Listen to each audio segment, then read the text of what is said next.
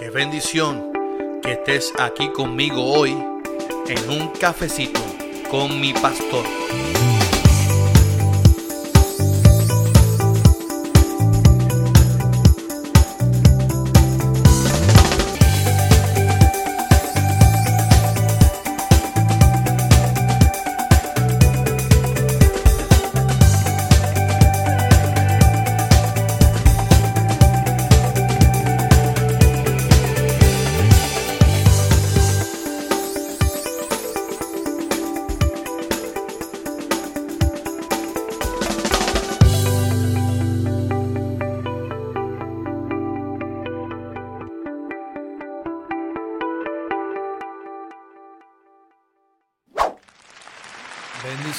Bendiciones, bendiciones, mis amados. Aquí nuevamente, Pastor Carlos Armando, en tu podcast, Un Cafecito con mi Pastor.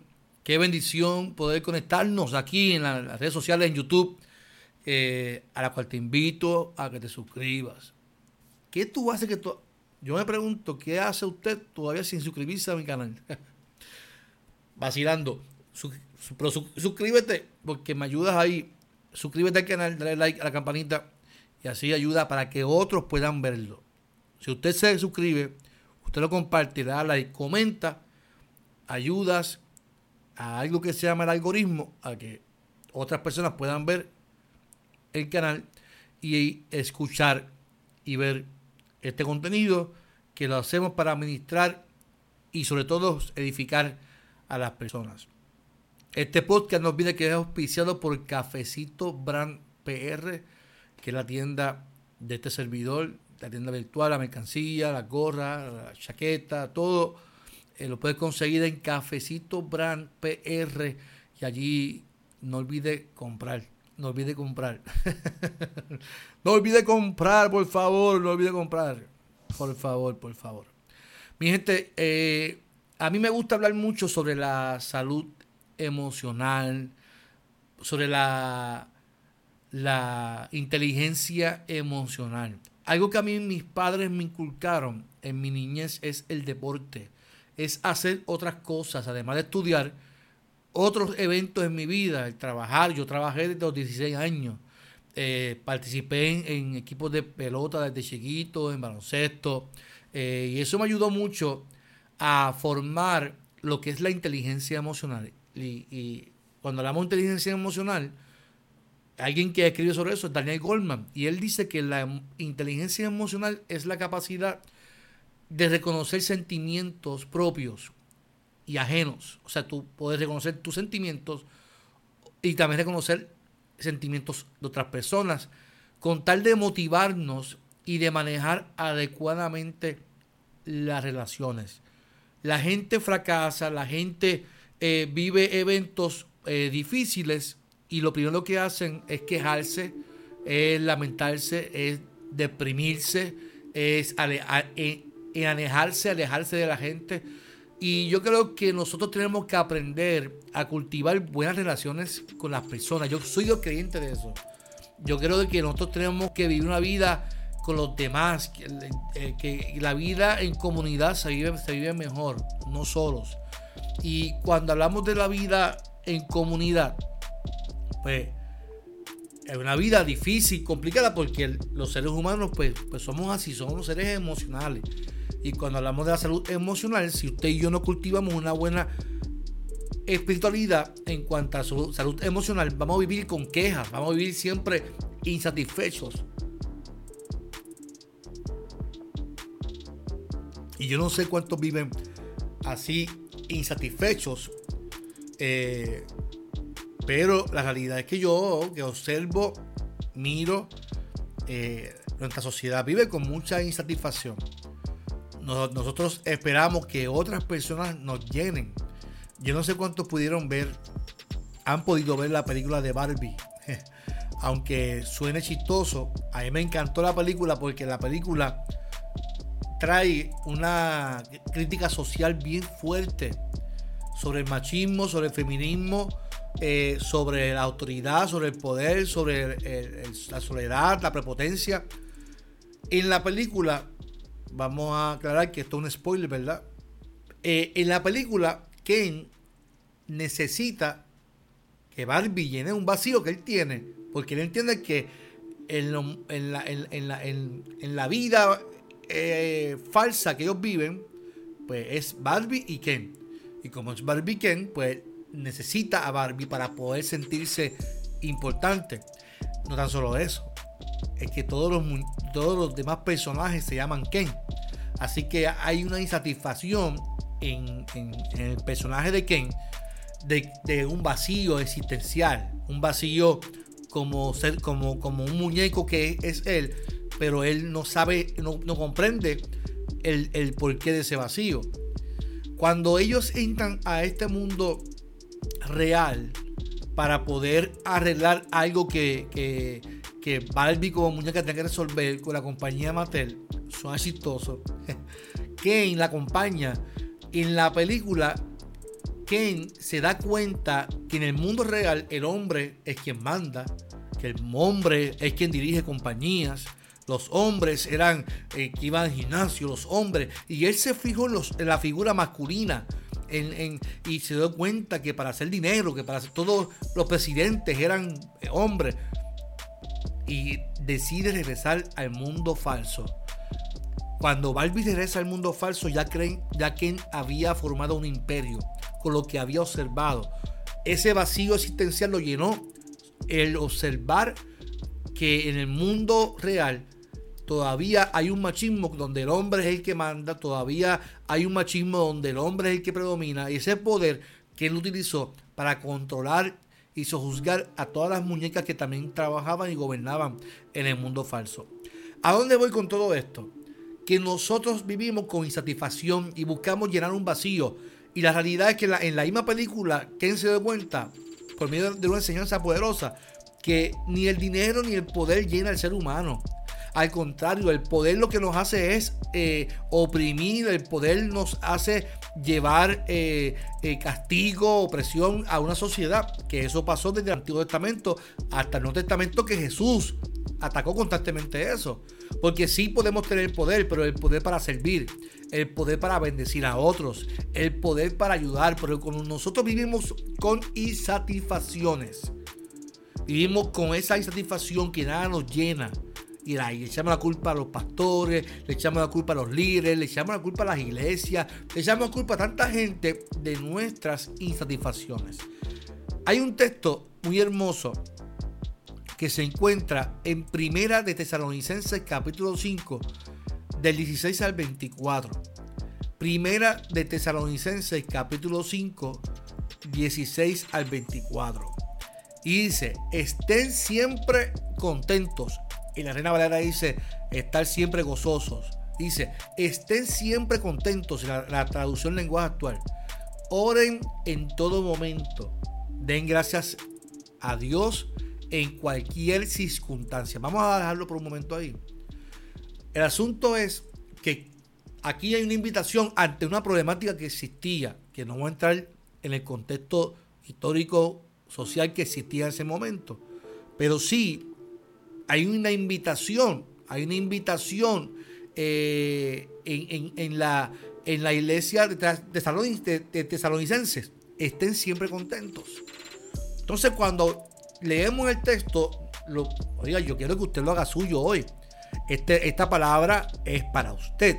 Esta palabra es para usted, es para mí, es para, para todo el que entre. Compártala, ahora mismo compártala este, este, este, este, podcast, porque es importante compartirlo y que la gente eh, pueda confrontarse con la palabra del Señor. Estén siempre contentos.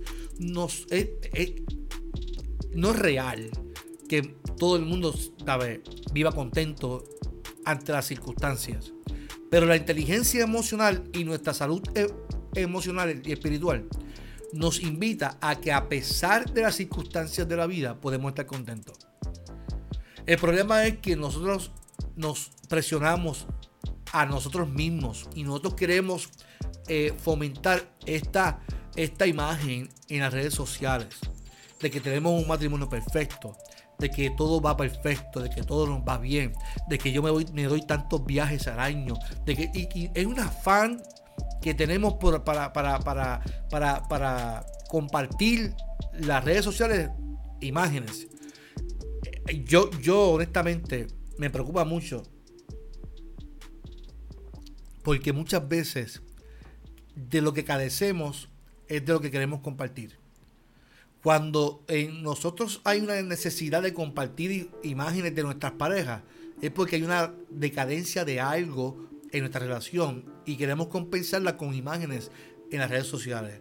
Cuando carecemos de algo, de dinero, queremos compensarlo con imágenes de, viajes, de cosas, sin, dejar saber a la gente que muchas veces nuestros viajes son con, con tarjetas de crédito y estamos endeudados. Pero como todo eso lo sabe usted y más nadie, la gente no está en, en su casa, pues yo lo proyecto porque para eso está la red social, para, proyectar.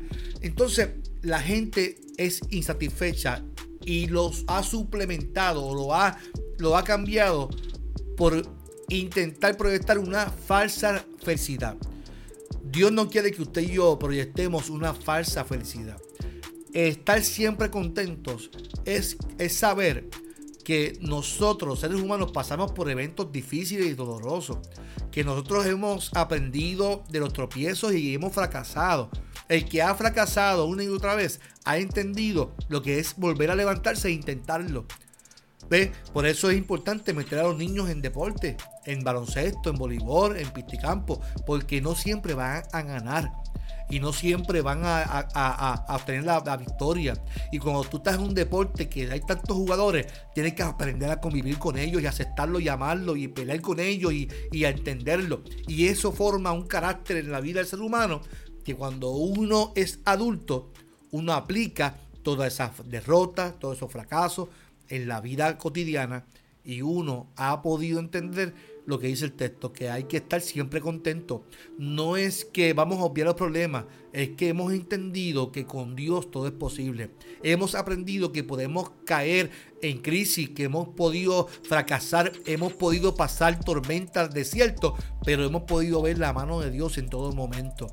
Y otra invitación que hace el, el autor es que oren en todo momento y den gracias a Dios en cualquier circunstancia. El asunto aquí, el problema que nosotros, hemos, hemos transversado lo que es la oración. De hecho, hay, iglesias que ya ni oran, no hacen ni oración en el culto, todo se, se fundamenta en, en, worship, vamos a adorar, porque hemos venido a adorar. Y la oración es parte de la vida de cristianos. De hecho, ya necesitamos culto de oración. Yo me siento orgulloso de que en mi iglesia hacemos culto de oración y, la pasamos muy bien los martes a las 10 de la mañana y, e invocamos y afirmamos la presencia del Señor y, pedimos, clamamos y, tenemos momentos de intercesión por, la, por, por el pueblo. No dejen de orar en todo momento. Cesad sin orar. La oración es cuando usted y yo derramamos nuestra vida, nuestro corazón delante de Dios. Y como parte de nuestra de nuestro, de nuestro diario vivir. Orar debe ser como usted levantarse y lavarse la boca. Es un, es un hábito en la vida. El cristiano debe hacer un hábito. No por, el problema es que cuando lo hacemos por hábito, lo hacemos como un rito. Y, la realidad es que nosotros tenemos que, orar, pero que tiene que hacer, tener que nacer de, nuestro más íntima, de, de nuestra intimidad del corazón poder clamar al Señor y orar al Señor. Orar no es simplemente como, como eh, criticó Jesús, no, hagan como los fariseos, como los hipócritas, que oran en las plazas, ahora para que la gente lo vea, ¿sabes? Oren en privado, oren, y tengan esa intimidad conmigo, oren y tengan esa comunión con, con Dios. Es importante orar para poder tener una vida fortalecida en el espíritu, para poder eh, tener una vida eh, eh, fortalecida en la presencia del Señor. Orar en todo momento, mm, no es que vamos a estar 24 horas orando, es que además de nuestro, nuestro espacio que separamos por la mañana y la noche, es que estemos conectados aquí adentro, aquí arriba, en la mente, que cada vez que vayamos a tomar decisiones en nuestro trabajo, en nuestra vida, que estemos conectados con el Señor. Porque si yo estoy conectado con el Señor, cada decisión que tome va a estar a la par con la voluntad y el propósito de Dios para mi vida. Y entonces puedo entender lo que dice el texto, que tenemos que dar gracias a Dios en cualquier circunstancia. En cualquier circunstancia. Fracaso, tormentas, procesos dolorosos. En todos esos procesos está Dios. Y cuando uno ora y está siempre feliz, entiende tu propósito de vida, podemos entonces dar gracias a Dios por todas las cosas. Yo sé que es difícil dar gracias a Dios por un fracaso, por un divorcio, dar gracias a Dios por, por alguna, algún evento, por, por, algo que, que, te, que te costó. Pero cuando usted lo internaliza y usted da para atrás, de alguna manera Dios te está bendiciendo en tu proceso. Por lo tanto, tenemos que dar gracias a Dios también por los eventos dolorosos. Hay que dar gracias a Dios por los momentos dolorosos. No alejen de ustedes al Espíritu Santo. No alejen el Espíritu Santo. Y, yo creo que Pablo eh, está duro eh, en ese sentido. Y él afirma mucho eh, en, sus cartas sobre no alejarse del Espíritu, no contristar al Espíritu.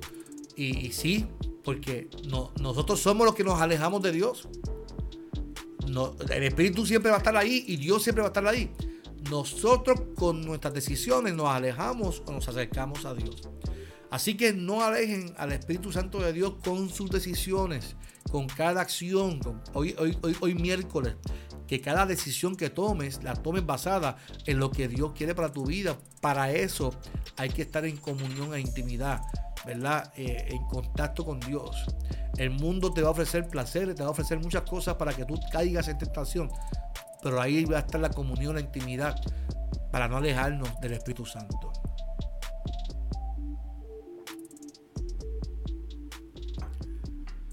Y dice, si Él les da la, capacidad de profetizar, no la desprecien, pónganlo todo a prueba, pero quédense nada más con lo bueno y rechacen todo lo malo. Fíjese, ese es, un, es una, una, área muy, un hilo muy finito, porque la gente hoy en día, cuando habla de profetizar, porque aquí el hecho en Tesalonicense era sobre la venida de Cristo, aunque usted no lo crea, sí, era un hecho que se trató en la Biblia y todavía seguimos hablando sobre ese tema. Y había un issue sobre ese tema.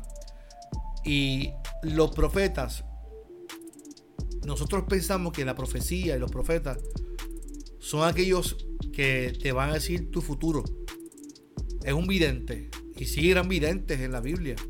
Sí eran personas que decían el futuro, pero son personas que tenían los pantalones en su sitio para indignarse y profetizarle a los reinos corruptos. Y le decían a los gobiernos corruptos que si seguían así, algo le iba a pasar. O sea, era una indignación y como eran videntes, veían ¿verdad? Lo, que Dios les revelaba, se indignaban y les denunciaban, o sea, era una denuncia. Nuestros profetas de hoy en día, yo veo videos y cosas que a mí me, a mí me indignan, a mí me enferman, me, da tristeza el saber que la iglesia se ha convertido en un circo. Ahora, ahora, tenemos, tenemos escuela de profetas, tenemos, o que tú vas a aprender a cómo leer el futuro de la gente. Yo no creo que Dios esté alegre con ese tema, porque la profecía y el profeta es algo serio. De hecho, los profetas, tanto del Antiguo Testamento y Nuevo Testamento, escucha bien lo que voy a decir, y usted podrá contradecirme. Pero hoy en día los profetas hasta tienen una fama.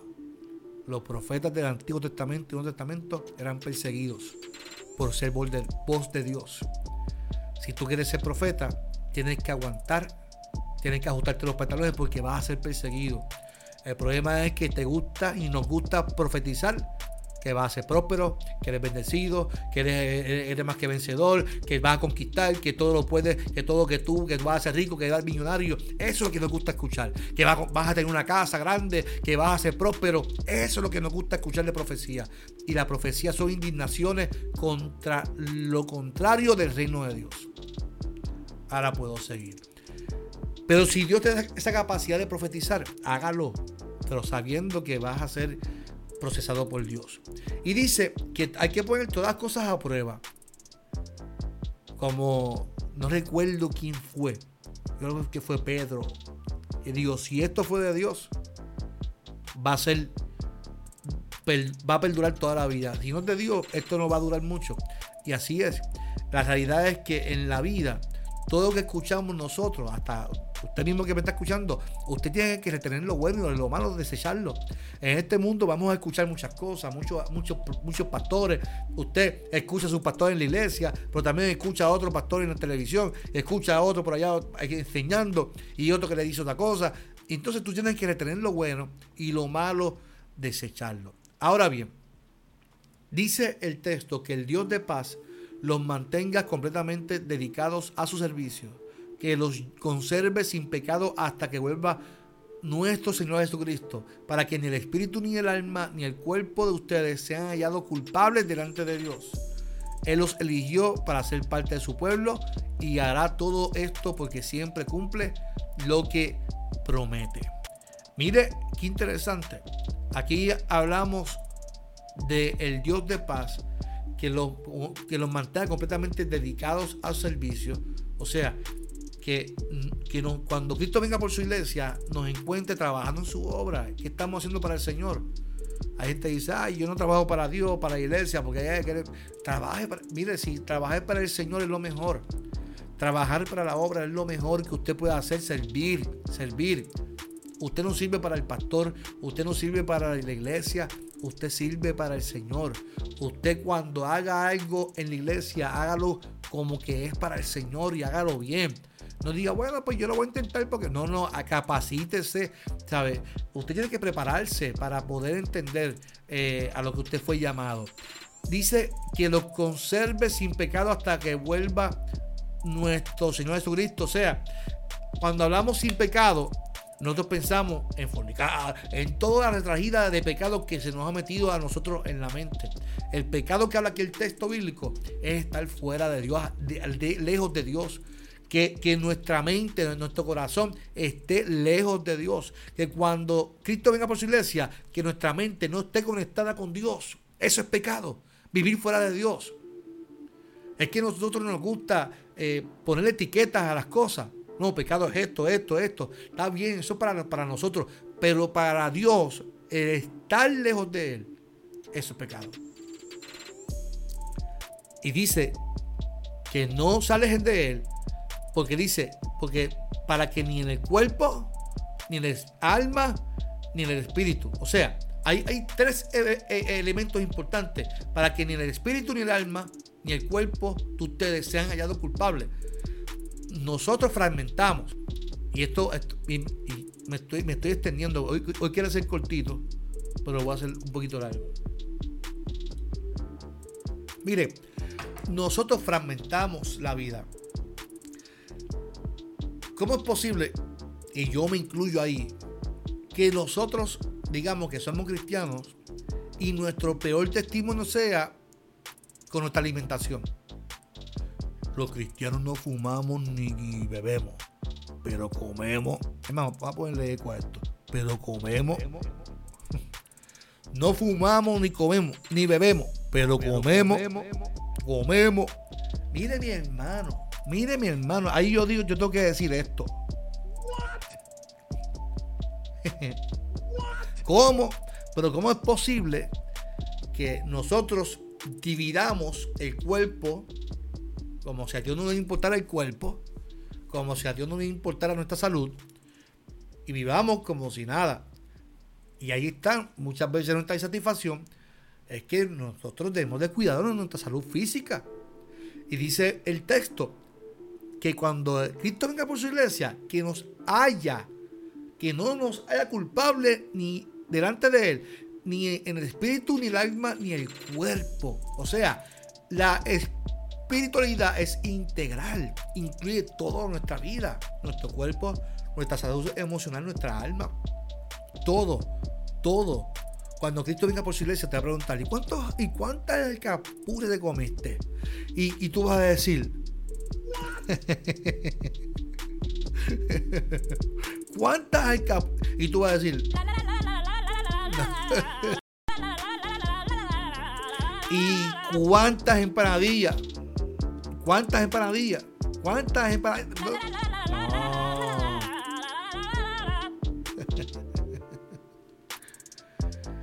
¿Y cuántas veces comiste lechón?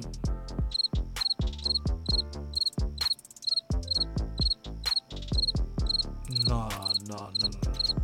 Mi amado, el cuerpo es parte de nuestra espiritualidad, nuestra salud emocional. ¿Cuántas veces visitamos al psicólogo? ¿Cuántas veces nos sentamos a hablar con alguien y, sacar las cosas de adentro? ¿Cuántas veces nos, sentamos con el pastor a hablar, que nos, que, nos escuche y ore por nosotros? No, porque vivimos una vida muy ajetreada, muy estrésica, ¿sabes? Eh, eh, eh, es una, cosa bien seria. Nosotros no, no, lo vemos así, pero es algo serio. Nosotros pensamos que, como estamos tan ajetreados, no, tenemos tiempo para nada.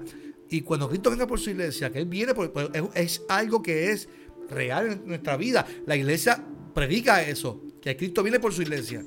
Él viene por su pueblo.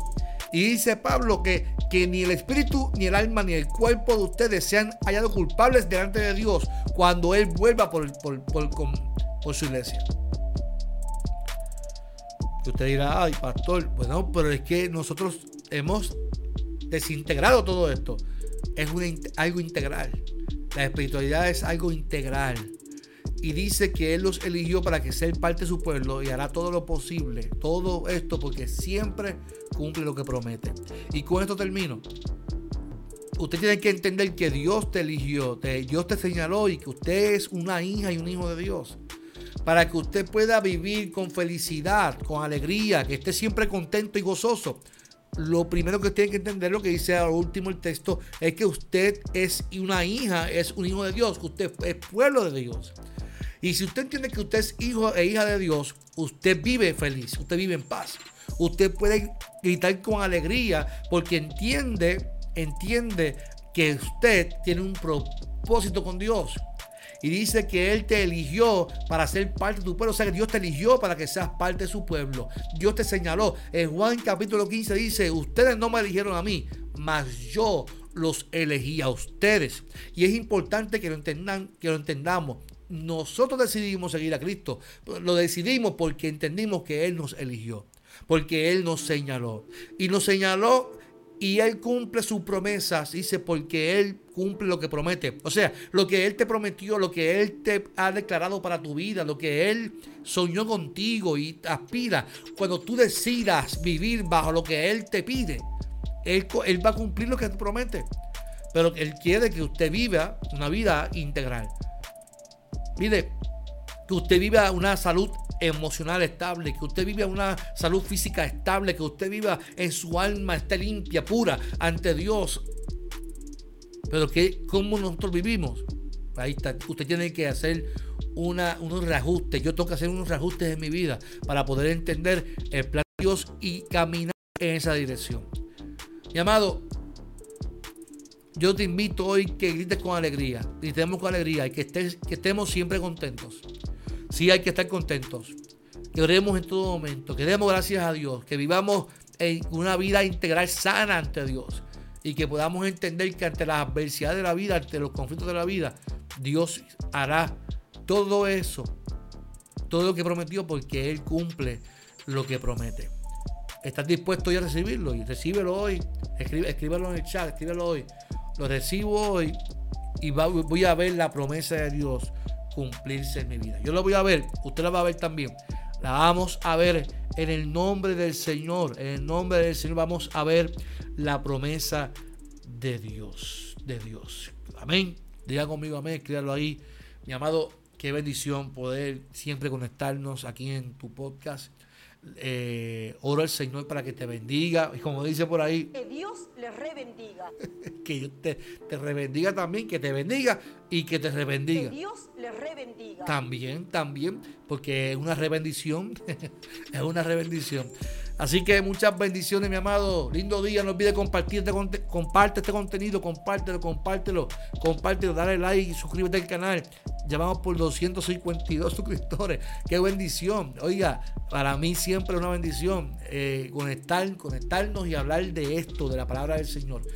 Este viernes, este viernes, este viernes a 7 y media de la noche, aquí en este canal, vamos a estar dialogando con el pastor Elmer Santos. Es más, vamos a ver un preview de lo que va a pasar ahí. Y bueno, el que estoy hablando en el encuentro es como Moisés. Y cuando Moisés por fin, luego de huir, porque muchas veces nosotros huimos de nuestros propósitos, Carlos, este, imagínate por un momento que tú cuando Sebastián cumpla cinco años, tú le dices, mira, yo, yo me voy de la casa. Uy, muchacho. En su lógica, sí, exacto, en su año. Mi papá, mi papá llegaba, eh, mi papá trabaja en una fábrica y llegaba con su carro. Él llegaba con una guaguita pequeña, blanca, y llegaba al frente de la casa. que, Dios te, te revela en, un proceso de restauración en tu vida difícil. Así que, y mira, es, interesante lo que estás diciendo. No porque la gente a veces la fecha y los números, no, no, porque si el pueblo vivió, nosotros también tenemos, no. No, que ver. Es, decisión nuestra. Porque Dios, Dios siempre va a estar dispuesto a, cumplir su propósito en nosotros, pero va a depender de cuán obedientes y cuán, y cuán deseosos estemos nosotros de cumplir su, palabra y su promesa en nuestras vidas. Creo que a la larga, eh, eh, cuando uno lo entiende de verdad y lo, y lo asimila, la obediencia se asusta. Porque lo ven como que un castigo, ¿verdad? Como que, ¿qué voy a hacer? Es como un castigo los, los jóvenes decían, ah, ya viene este papá a, ceremoniarme, ¿verdad? Sí, entiendo. en términos de, regaño. Pero cuando tú vienes a ver la obediencia, ah, la obediencia viene siendo esa manera y esa puerta donde te va a llevar a ti a estar en el lugar que necesitas estar. Sientes porque entienden que lo que ellos necesitan hacer es más importante que lo que Dios quiere hacer en ellos. Hmm. Sí, y, si tú estás en desobediencia, tú sabes, tú esto no era lo que Dios quería que tú hicieras. Tú, tú te equivocaste. Imagínate, postrar una cama viendo la, pierna izquierda a mi encanto, pues que caerse. Ellos y los suyos. 4 pm, o sea, llegaron de, todos. Los niños están cansados de jugar, de aprender a partir y el verdadero descanso se podría contemplar los fines de semana si es que la suegra no decide visitar. El relato de esta familia es ficticio, o sea, las cosas ahí todo, pero cuando te das cuenta, no hay descanso, no hay espacio y te vuelves preso de tu propia vida. Entonces piensas que estás viviendo, pero realmente es una mentira. Eso no es que estás viviendo, es que estás... Hermano, cada que esta iglesia ya no me gusta, que esta iglesia ya no me llena. No es que no te guste, es que ya tú estás una vida de rutina y ya no sientes lo mismo por, por esa iglesia, por los hermanos, no por el, ¿sabes? Y eso pasa hasta en el atletismo, brother. Yo que tuve un momento eh, corriendo fondo y, y maratón y todo eso cuando el coach me el, el área este, tú que, que viviste el área este de Puerto Rico, sí, claro. el área este piensa que mientras más cultos haya, más santos son. Exacto. Que hay culto lunes, martes, miércoles, jueves, viernes y si, sábado, domingo también sí lo hay. Entonces la gente piensa que pues, mientras más estemos en la iglesia, más santos somos y si Cristo viene, pues nos encuentra en el templo mejor. Y muchas veces eran personas huyendo a sus problemas eh, sociales en la casa, a sus problemas matrimoniales, que eh, de verdad me, yo me siento bien orgulloso de lo que estás haciendo eh, con, el libro, de verdad. y lo que Dios está haciendo en tu vida, yo me siento sumamente contento que, que, estés en ese proceso de, de, ministerio. Eh, en mi, es un proceso. A mí me decían, no, bienvenido al ministerio de los sufridos, el ministerio de los que están solos. Brother, yo nunca me he sentido ni sufrido ni, ni, solo. Siempre me, ¿sabes? ¿sabe? Y, y, yo sé que tú te, yo te veo, yo, tú disfrutas mucho cuando, estaba comentando que me siento súper feliz de, de, lo que Dios está haciendo en tu vida, en tu ministerio, brother. Y tú tienes para ti, para tu, para tu familia, brother, en tu ministerio. Elmer, para, para ir cerrando con, con el libro, eh, ¿A qué te refieres entonces? ¿O cuál es la experiencia que tú vives como pastor, como ser humano, que, está en ese proceso de intentarlo, de fracaso, de, obediencia? ¿A qué te refieres con la última vuelta en, ese eh, eh, en, el capítulo? Eso no fue el único reto que tuvieron que enfrentar, ¿verdad? Pudieron alcanzar su tierra prometida, pero después pasaron otras cosas que en lo próximo, en lo que vas a ver, te vas a seguir encontrando con otro Jericó, otro, otro gigante, otro Goliat, otro mal rojo, o te van a poner la cisterna. Porque la gente cuando tiene un gran logro dice, hasta aquí llegué, ya lo hice. Y se, Y no acostumbra, necesaria- se molde- y se moldea eso. Sí, exacto. Y dice, ah, ya, yo ya lo logré, la gran victoria de la vida. Pero la vida no se trata. Comento a, a mi, a mi congregación Sí. de que uno no puede vivir bajo las circunstancias. Uno vi- vive bajo las promesas.